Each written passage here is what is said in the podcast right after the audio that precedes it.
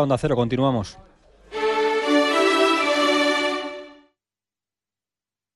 Onda Cero, Extremadura.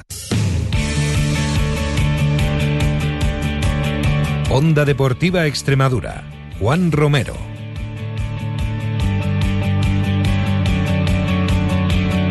Hola a todos, muy buenas tardes, bienvenidos a Onda Cero Extremadura, bienvenidos a Onda Deportiva, lunes 16 de enero, día soleado pero frío y ojo a, a lo que va a caer las temperaturas durante toda, durante toda la semana, pero bueno, al menos hoy lunes sí que eh, podemos disfrutar del, del sol, el mismo que ha hecho el- todo el fin de semana en el que se han podido celebrar el 100% de las competiciones deportivas que había previstas para, para el sábado y para el domingo. El bagaje del fútbol extremeño en segunda B pues es negativo, con dos derrotas y una victoria tan solo en ese triple enfrentamiento entre extremeños y murcianos. Hoy comenzaremos con, con la alegría de Almendralejo, con esa victoria del Extremadura frente al Jumilla por cuatro goles a cero. Estaremos también en Mérida, donde el conjunto romano perdía 2-0 frente al Lorca, y en Villanueva de la Serena, donde el conjunto Serón caía 2-1 en la condomina en el último minuto con fallo de Wilfred ante el Real Murcia. Así que no perdemos ni un segundo más. Arranca en Onda Cero Extremadura, Onda Deportiva.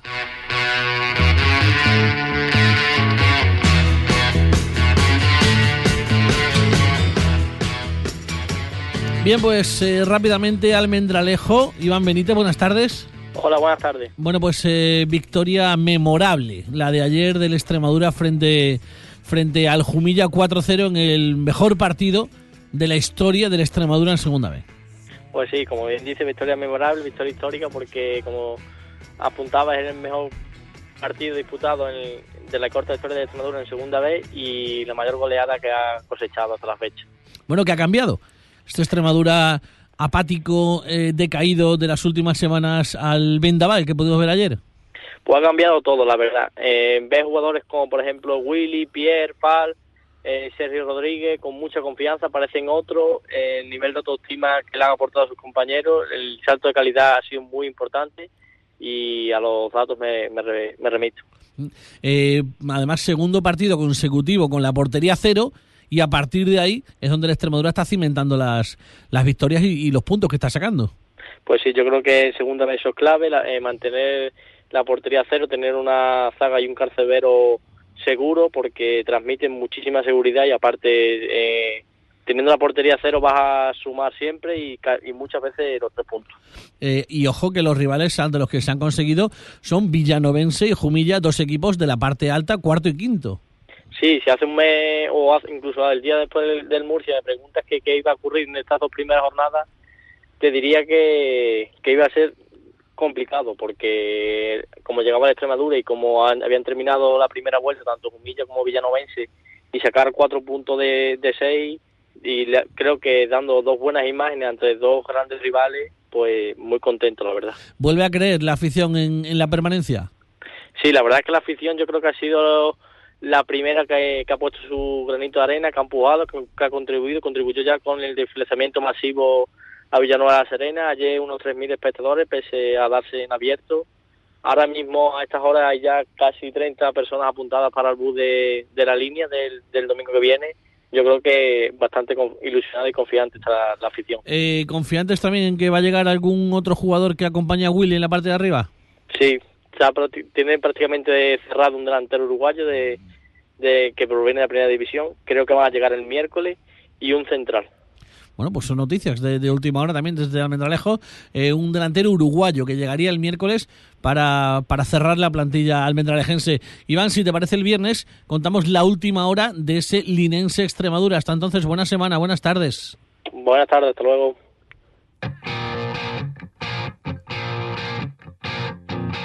Pues hablamos también del Mérida que caía en el día de ayer en Lorca por dos goles a cero, goles sobra de, de Chumbi, bueno, pues que hace eh, quedar con un sabor un poco eh, agrio después de, las sensaciones vista- vistas en el partido eh, de ayer por parte de los de Eloy Jiménez. Vamos a hablar, vamos a, templar un poquito cómo están los ánimos en la, en la afición romana de- por parte de la referencia en redes sociales para, para la afición romana, como nuestro compañero Solo Mérida D. Javi, buenas tardes. Buenas tardes, Juan. Bueno, pues eh, derrota además de las que duelen porque el equipo no estuvo. Bueno, a ver, eh, a mí creo, yo creo que no estuvo mal. Es decir, creo que fue un equipo muy parecido al que debutó en la segunda vez de temporada en Murcia. Un equipo con presencia con balón, pero sin ninguna presencia en ninguna de las dos áreas. Volvió a ser un equipo blando en área propia, que es algo que Eloy Jiménez había conseguido restaurar, había conseguido cambiar por completo y en área ajena, pues una ocasión muy, muy clara Hugo Díaz a los 11 minutos pudo cambiar el, rumbo del partido, erró y Chumbi, pues las dos que tuvo, no falló. A mí el Mérida, como juego, como, como posesión, como intención, no me disgustó, de hecho creo que sus primeros 20 minutos fueron muy buenos, pero sí que es cierto que su capacidad de reacción pues volvió a quedar en duda. Además, en cuanto a alineaciones, se sorprendía la entrada de un jugador que no estaba teniendo muchos minutos últimamente, como Carlos Rodríguez como titular, lo que hace igual, bueno, pues atacar con muchos, eh, defender con la otra parte y el centro del campo, pues un poquito desguarnecido. Sí, a mí me sorprendió su alineación, yo pensé que iba a volver a jugar con David Álvarez en una banda, fortaleciendo un poco el centro del campo. Ambos equipos se alinearon ese, ese mismo esquema, un 4-4-2, con muy poca presencia en el centro del campo, buscando pues precisamente llegar pronto, llegar rápido, llegar fuerte al área rival, pero es cierto que en los últimos 30 metros el Mérida adolece, o al menos hasta ahora ha adolecido, de un futbolista que, tenga las ideas suficientes, que tenga la visión suficiente para poner en franca disposición a los delanteros de, marcar. Ahí nos está fallando, no, estamos encontrando la verticalidad en este último tercio del campo yo creo que, lo la, la diferencia del partido de ayer estuvo ahí. En cuanto a Diego Cascón, el último fichaje del equipo romano, entrenado ya esta mañana, con el resto de sus compañeros en Calamonte, ¿qué puede aportar el, eh, el delantero? A ver, a mí para las posibilidades que tenía Almería me parece un muy buen fichaje. Es decir, es un delantero que viene a pelear de igual a igual con Yacine y con Hugo Díaz por, por los, puestos de, los dos puestos de titular.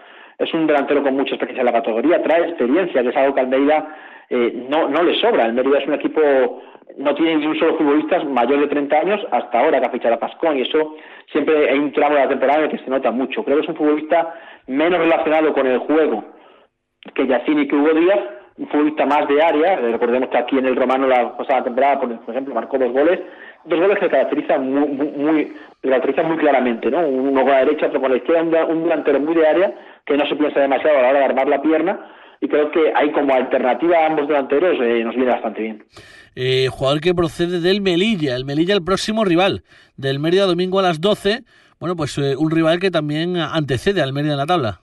Sí, el Melilla es quinto, el Melilla es quinto, es un equipo que históricamente se nos da mal, no hay que recordar, hay que olvidar que para mí el peor partido de la segunda B, del Mérida en segunda B en décadas fue el partido de la primera vuelta en el que Melilla nos pasó por encima con un 4-0.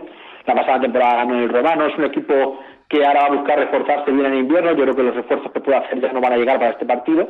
Y vamos, yo creo que Mérida de todas formas depende mucho de sí mismo. Si es capaz de recuperar la estabilidad, no conceder atrás, como concedió ayer en un poco una falta de coordinación entre los centrales, la ocasión va a aparecer y con los puntas que tiene el Mérida pienso que, que, no, que no se van a fallar y que va a notar.